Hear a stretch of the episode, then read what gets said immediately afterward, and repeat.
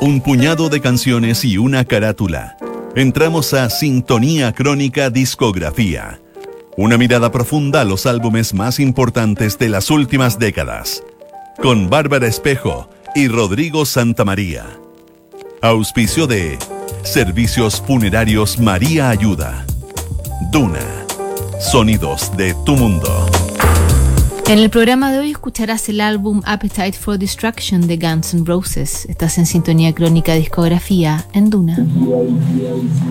En medio de una escena saturada de plástico e íconos pop, Guns N' Roses se ungió como el salvador del rock a fines de los 80, polémicos e incorrectos, pero cargados de blues, punk y metal en partes iguales. Los cinco músicos radicados en Los Ángeles se despacharon Appetite for Destruction, uno de los debuts más exitosos en la historia de la música popular. Guns N' Roses y Appetite for Destruction lo revisamos en nuestra crónica de hoy.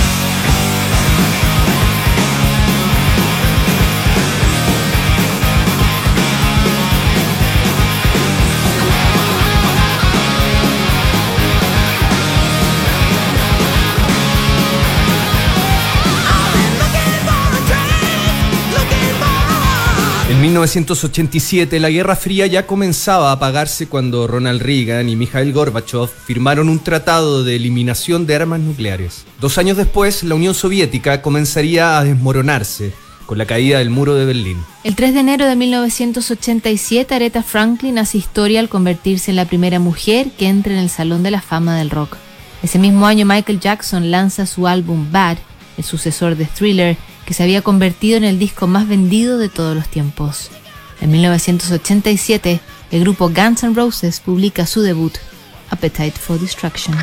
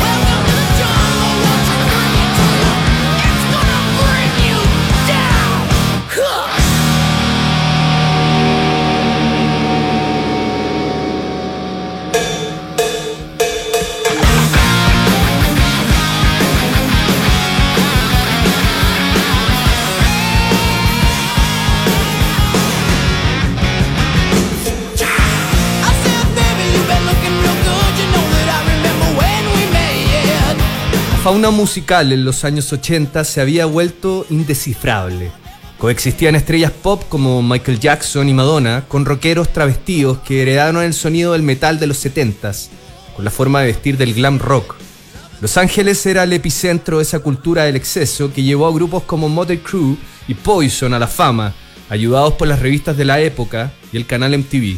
También en Los Ángeles empezó a gestar una de las bandas que le torcería la mano al rock glamoroso y que instauraría un nuevo régimen de rock, punk y blues en partes iguales, Guns N' Roses.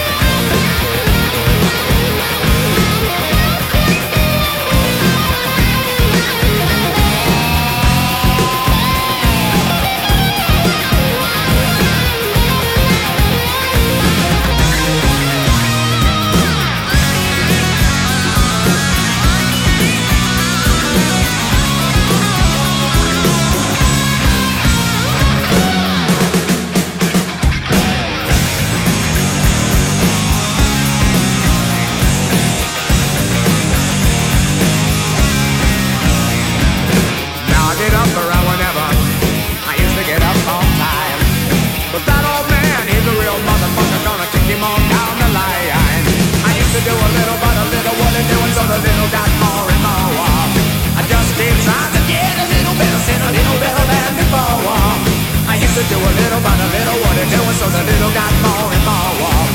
I just keep trying to get a little better, say a little better than before. We've been dancing with Mr. Brown.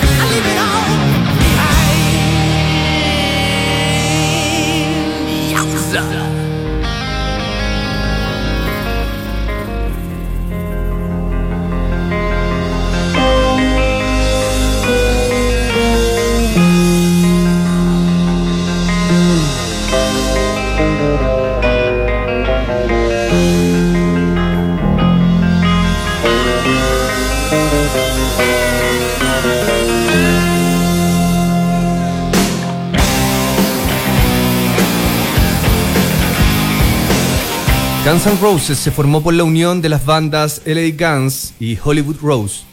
En la célebre zona del Sunset Strip de Los Ángeles, el grupo comenzó a experimentar con sonidos básicos del rock, siguiendo la ética del punk en su crudeza y del blues en su estructura. Axel Rose era un joven problemático que había llegado desde Indiana a la gran ciudad. Esa migración quedaría grabada en sus letras como una versión sin endulzante del sueño americano.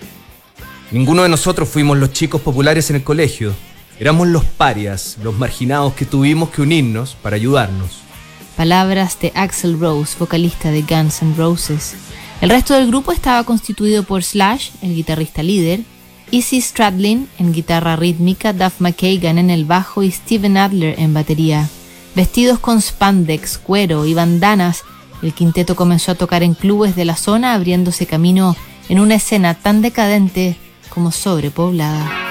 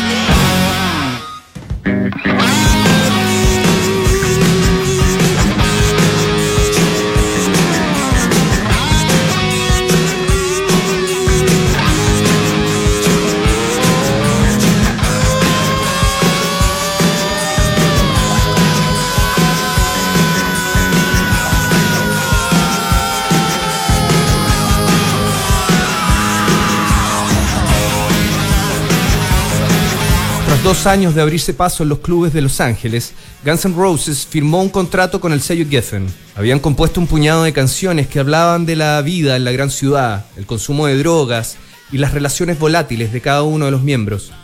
Todo envasado en una estructura que los críticos definieron como punk metal, a falta de un mejor nombre.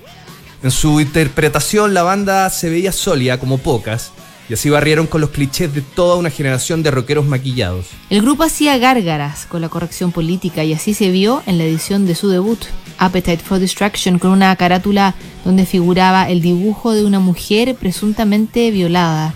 Con pocas ediciones en el mercado, el sello optó por cambiar el arte de la portada y ofrecer algo menos escandaloso. Así todo, el grupo no logró una gran recepción en las primeras semanas hasta que el marketing